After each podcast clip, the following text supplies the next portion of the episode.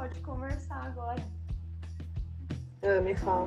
Eu pensei em, em falar, conversar sobre o quanto que, que tem a ver com o que a gente estava conversando antes, né? Mas Uhum. quanto que a gente permite que outras pessoas influenciem a nossa vibração, né? O nosso, o nosso bem. Era sobre isso que eu ia te falar. Adoro. É louco isso, né, meu? Porque assim, ó, eu tô me sentindo extremamente incomodada. E por que que eu tô me sentindo tanto incomodada? Que tanto incômodo? Quando poderia ser uma coisa indiferente, sabe? Sim. E por quê? Então, por quê? Eu tô, é, tô me perguntando isso, por que o incômodo é tão grande, sabe? Você acha que assim. É, Normalmente a gente fica incomodado com ou com pessoas que, que são muito importantes com a gente, né? Pra gente. Ou quando é uma pessoa assim que a gente nem conhece. Porque, ai, sei lá, você tá no ônibus e aí você vê alguém fazendo alguma coisa e você se incomoda com aquilo, né? E é uma coisa Uhum. que você não conhece. Então eu fico imaginando que esse tipo de incômodo ele é diferente, né? De quando é um Uhum. incômodo de, de outra de outro tipo de pessoa, né? De pessoas mais próximas, pessoas que que a gente se importa. Pois é, e aí, mas na rua também penso isso, tipo, não faz sentido se incomodar com a vida do outro que não tem nada a ver com a gente, né? Pois é, mas será que ele não tá expressando algo que tem a ver? Pois é, pode ser. Não, claro, a gente identifica, talvez seja por isso que a gente se incomoda tanto, porque é o espelho, né? É. Sabe uma coisa que eu. É que eu. Quando é com pessoa assim aleatória, é, eu já me incomodei muito com adolescentes. Adolescentes que gritam, sabe? Adolescentes que gritam. É, sabe? Adolescentes Tipo isso. que gritam. Sim, tô ligada. E meu, sempre me vem uma coisa muito na cabeça, assim, que ado- adolescente, jovenzinho, assim, tem um, um, um jeito, uns hormônios, uma coisa louca, né? Sim. E aí a gente fica olhando, tipo, ah, meu, qual que é? E aí eu, eu não sei, eu entendo que isso me irrita hoje, principalmente, porque eu não posso ser essa adolescente que grita, entende? Porque agora eu cresci. Pois é, mas é, esses dias, justamente, eu troquei essa ideia com a minha mãe, eu disse pra ela, ô mãe, eu acho que a gente não deveria de perder isso. Quando a gente fala que o jovem é assim, que o jovem é assado, ele simplesmente não tá com toda a preocupação do adulto, entendeu? Eu acho que é isso, sabe? Ele não, não tá carregado de preocupação, porque parece que a gente vai ficando enrige, enri- como que fala? enrijecido. É, enrijecido. Na medida que é, na medida que, o, que os anos vão passando, e daí eu fico pensando se não é essa a chave, sabe?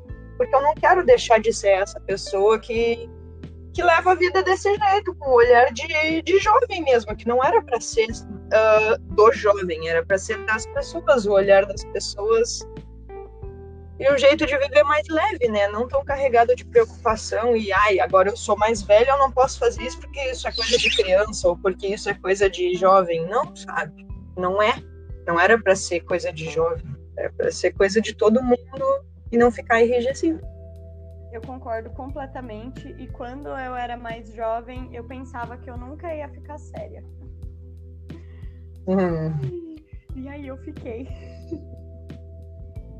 Mas tu sabe que eu ainda fico refletindo sobre isso, porque eu não quero ser alguém amargo, alguém que não tá sempre em movimento no meio de todo mundo. E é uma coisa louca, assim, porque eu tenho, eu tenho certos, certas questões, assim, com o envelhecer, ter crescido com ouvindo umas coisas, eu acho que me deixou com umas crenças aí. Então eu tenho certo medo, sabe? Mas eu acho que o medo não é de envelhecer, e sim de ficar desse jeito, assim, sabe? Uma pessoa amarga, uma pessoa que não, não tá em movimento. Eu quero ser alguém mais velho tocando bateria, eu quero ter 40 anos e tá tocando bateria, eu quero fazer muitas coisas ainda. Que dizem que a idade nos, não nos possibilita, mas eu não quero que seja assim. Eu acho que a idade não precisa nos travar. Com certeza. E eu acho que é bem isso que você falou, né? De da gente. Tá, como que eu posso dizer?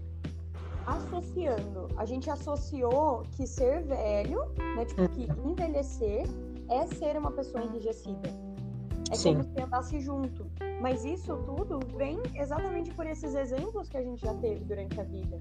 Né? Ou por falas de pessoas que, que já eram mais velhas e que falaram: ah, isso não é coisa de jovem, isso, ah, opa, isso não é coisa para pessoas da minha idade, né? E coisas assim. E eu acho Justamente. que é realmente uma associação. É como se a gente falasse que isso anda com isso. Mas é só o fato da gente começar a ter outras representações de pessoas mais velhas. E uma coisa que eu pensei, sabe? É, quando tu falou assim, né, de ah, eu quero ter 40 anos e tocar bateria. Meu, você tem a percepção de que ter 40 anos era, era é uma idade tipo de já estar envelhecido? Exato, né? Mas eu acho que para mim a cultura 40 anos não é nada hoje. Eu pelo menos vejo assim. E eu tenho 26 e penso, pô, 40 não é nada. Só que já é uma, uma idade mediana, talvez, ou para as coisas que eu fui crescendo ouvindo 40 sim. Consegue entender que isso vem. Isso vem já. Sabe? É, do meu crescimento, ouvi falando que certas coisas não, não é para idade, não é. Cabelo comprido para mulher mais velha é feio piercing, tatuagem para mulher mais velha é feio. Isso, isso e aquilo é feio. E daí, 40 anos seria uma idade mais velha. Hoje eu já não vejo assim, 30, 40 anos não é velho. Inclusive, o que, que é ser velho hoje, né? O que, que é um. Que idade. O que, que tu caracteriza um idoso? O que, caracteriza um idoso? Que idade tu diria que tem um idoso? Pois é, cara. Isso daí é uma das coisas que eu já me perguntei muito, assim. É, quando eu penso em idoso, eu, eu penso numa pessoa que ela já está voltando para aquele momento onde ela talvez precise de outras pessoas para conseguir fazer coisas, né? Como se ela estivesse voltando a ser criança. Uhum. Sabe? Só que por exemplo, a minha mãe ela tem 62 anos, então ela já tem a plaquinha de idoso, né? Ela já pode cortar fila, já pode parar. Nossa, de forma alguma. Então, Isso seria, né? Mas não, né? Então, exatamente. E aí eu fico pensando assim que quando ela se colocou nesse lugar de idosa, é, eu percebi que teve um momento que ela se colocou num lugar de idosa dependente. Tipo assim, ah, uhum. agora eu sou idosa, eu não posso fazer mais nada, sabe? E aí, teve uma época que eu também olhei para ela dessa forma. Durante um período, né? De tipo, nossa, mas coitada, agora ela precisa de muitos cuidados e tal. Só que daí uma hora eu me afastei desse campo e eu olhei de verdade para a situação e eu percebi que isso não era uma realidade, sabe?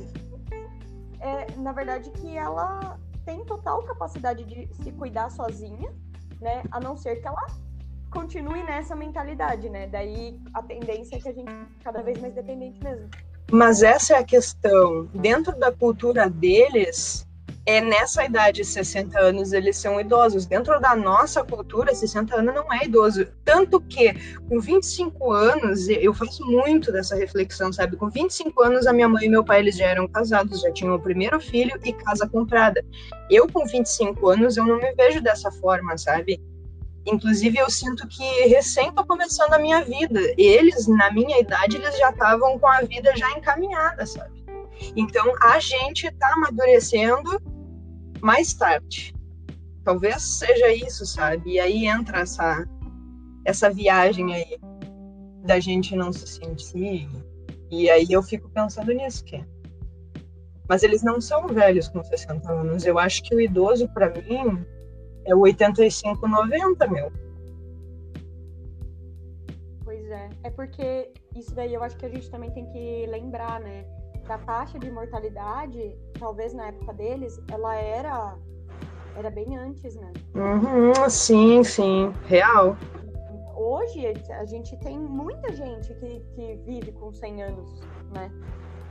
E naquela época, não. A, a, taxa de mortalidade, ela era, tipo, com 70, 80 anos, 60 anos. Imagina, então, tipo, com 40, você já pensava assim, mano, só tenho mais 20 anos de vida, né? E agora não, com, 60, com 40 anos você pensa, tenho mais 60 anos de vida. Eu fico imaginando que é fácil de chegar aos 100 anos hoje. Mas talvez a minha mãe não tenha essa percepção. É, eu acho que eles não têm, tanto que meu pai fala sempre que a nossa família eles morrem com 60 anos e que ele ia morrer com 60 anos. Tu tem noção de onde vem essa minha crença? Que eu, tipo, pai, eu tento olhar muito para isso, só que o meu pai fica falando muito sobre isso até hoje, sabe? Ah, eu já, já tô quase, tô com 60. Cara, o que, que é 60 anos de idade? Tem mais 60 para viver. Tem mais 50 para viver, cara. Exatamente. Sabe? Para mim, pelo menos, eu vejo ele e eu penso, cara, tem, tens mais tudo isso ainda. Eu acho que ele não enxerga assim. Eu acho que ele pensa que ele já tá esperando, sabe? Cheio de saúde. É, Meu, tem um, tem um artigo falando sobre isso, né? Que a fase adulta, é, atualmente, ela passou para 30 anos mesmo.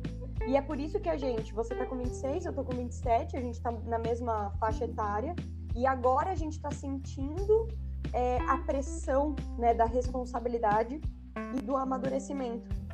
Coisa que os nossos pais, aos 16 anos, começavam a, a ter né, essa pressão.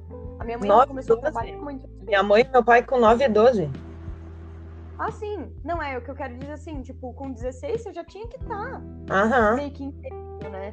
Então, realmente, tipo, eu tava aprendendo a beijar na boca, isso era a minha preocupação com 12 anos. Sim. A minha preocupação era ah, quando que eu ia perder o bebê.